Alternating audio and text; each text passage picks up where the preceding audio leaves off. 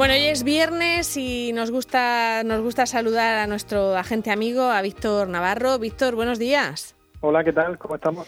Bueno, como policía local de Cartagena, ¿te hubiera gustado estar ahora mismo pues cansado por haber estado toda la noche trabajando en el, en el encuentro ¿no? y, colaborando? Pues sí, bueno, eh, eh, son momentos donde la Semana Santa las procesiones no han podido salir a la calle, evidentemente por esta pandemia, pero bueno, siempre tengo este recuerdo de, de la noche del encuentro y que también enganchaba con la con esta noche. Entonces, pues bueno, era un poco eh, no saber en la hora que vivíamos, pero siempre con, con esa con esa devoción y con esa ganas de pues de cortar la, a la Virgen Barraja en momentos, pues bueno, de al igual que otras ciudades de la región de Murcia, pues bonitos y emotivos. salís como una especie de equipo de policías, ¿no? Por lo que nos has contado. Sí, bueno, éramos, eh, nos denominamos la escuadra de, de la Virgen, y en este caso pues eh, somos como una pequeña familia, pero la familia que va cambiando con el paso del tiempo.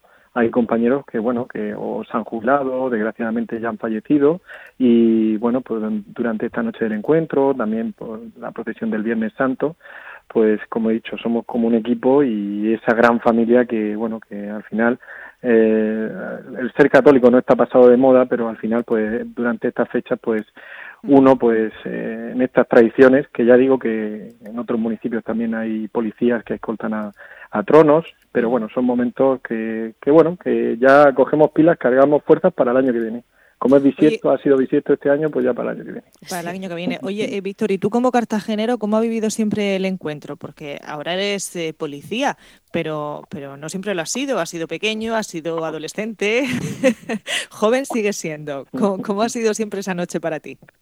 A ver, el tema del encuentro, pues sobre todo en las horas, porque bueno, el poder acudir a esa plaza del lago, esa plaza de la Merced y ver ese momento donde Jesús Nazareno y también la Virgen, la pequeñica, pues bueno, pues eh, siempre ha sido como un momento especial. En el momento que, bueno, pues tuve la oportunidad de entrar en ese equipo de, de policías que eh, pues integramos la escuadra, pues para mí fue un honor. Al final, pues simplemente, aunque sea salir diez minutos, para mí pues ha sido maravilloso y yo creo que ya hago, ya hacen ya nueve años que llevo saliendo junto a otros compañeros. Y bueno pues este año no ha podido ser otros años la lluvia ha ido acechando como eh, por las esquinas y se ha podido escapar pero bueno ya como digo cargando pilas para el año que viene no hay excusas no hay excusas, desde luego. Bueno, y queríamos también comentar un poquito eh, en cuanto al trabajo de policía local. Yo imagino que un Viernes Santo eh, pues eh, están todos los efectivos pendientes del tráfico y en esta ocasión también, pero, pero para impedirlo, ¿no? Para impedir que haya gente que vaya a sus segundas residencias. Y, bueno, estamos viendo cómo hay controles en, en muchos lugares, ¿no? Pues sí, bueno, yo, aunque como sabéis, sigo un poco de, sigo con esta baja paternal. Ahora mismo tengo a la pequeña Inés la tengo aquí en brazo porque a las dos pequeñas le va a gustar la radio sí o sí, ya me voy a encargar yo. Hombre, esas no las hacemos precarias en, nada. Entonces, pues bueno, pues eh, sí que es cierto que hablando con los compañeros y bueno, y viendo un poco eh, las intervenciones que se están realizando, lo importante es que la gente pues tenga claro que el que hace casa es beneficio suyo, de su familia y de los que tienen más cerca. Hoy, por ejemplo, pues bueno, he tenido que salir a la calle a, mirar una cosa, el tema de la basura, tirar el plástico y no había nadie. Eso es buena sensación. También es cierto que hoy todos los comercios pues están cerrados y, bueno, eso también influye a que haya menos movimiento. Pero bueno, al final toca esperar, ya más o menos se va viendo la, la luz al final del túnel pero no valen las excusas de porque hay muchas excusas de la gente y ya lo hemos comentado en, en entrevistas anteriores pues sobre todo han salido familiares de donde no hay han salido perros de donde no hay y han salido pues bueno pues eh, cantidad de excusas y no es el momento de excusas es el momento de quedarse en casa hacer la compra pues que tengamos en el supermercado más cercano eso también porque porque siempre dicen bueno pues que vayas a la, a la zona más cercana que tengas a, tu mm. casa eh, que tampoco decir bueno pues cojo el coche y me voy al pueblo de al lado a comprar eh, mm, claro es como yo lo, lo hablaba un poco en plan WhatsApp con un compañero digo me voy a ir a Alicante que que ahí el, pescado está mejor en plan coña o mm, voy a ir al supermercado de de Puerto Lumbrera. al final tenemos que ser responsables. Evidentemente, como digo, hay situaciones pues muy concretas, pues donde a lo mejor requiera de una alimentación muy concreta, pues sobre todo el tema eh, de personas que a lo mejor pues sean celíacas o disponga de alguna dieta muy controlada. Pero bueno, todo con su certificado médico, todo con un control y intentar ir al sitio más cercano que suministre este tipo de, de productos.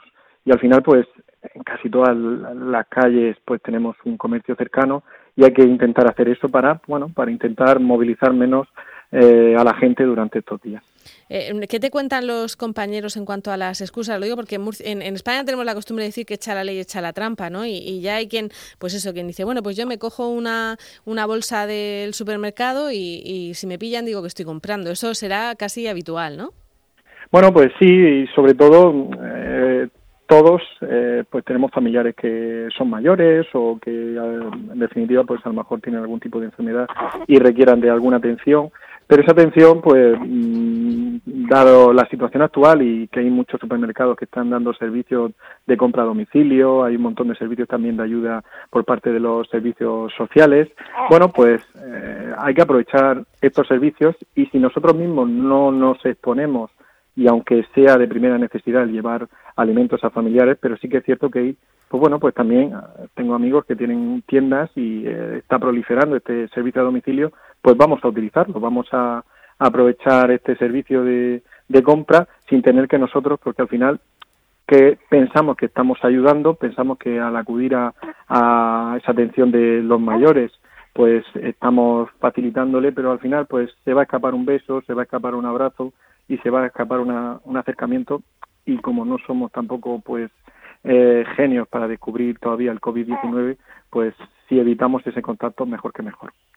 Esa importancia de, quedarse en casa y de respetar. Cuando escuchábamos esta mañana al consejero de salud, al señor Villegas, que es una persona tremendamente sincera, yo creo que en sus palabras también reflejaba un poco ese sentimiento de aquellas personas que no están respetando esta situación, que recordamos, es algo que tenemos que hacer entre todos. Para eh, cuanto antes eh, eh, tengamos eso metido en la cabeza, pues antes irá pasando esta, esta situación. Entonces hay que ser solidarios, pensar en, los demás y, no ese egoísmo de decir, no, yo es que tengo que salir o necesito salir o me voy a ir a, a la casica de la playa. No, es que no, no se puede. O sea, que la gente lo entienda, que, que lo comprenda, que es, estamos en una alerta a nivel mundial.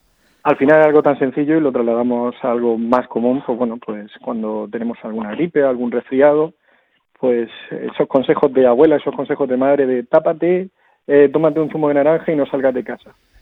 Al final son dos días que nos quedamos en casa y al tercer día estamos pues como nuevos esto lo tenemos que polar pues a un resfriado mucho más, más grande, al final a nivel mundial. Tenemos que hacer esos casos de personas sabias, que son los mayores, que son los que, bueno, pues que al final eh, ya tuvieron ese momento de levantar el país eh, a mitad de siglo, pues bueno, pues vamos a, a regalarle ese, esa, pues, e-, ese regalo para que, bueno, pues que esta sociedad, gracias a los consejos que son tan sencillos de no salir de casa y salir de lo imprescindible, pues que podamos retener esa, esa pandemia global. Mm, estamos oyendo ese sonido que son o Inés o María o las dos, ¿no?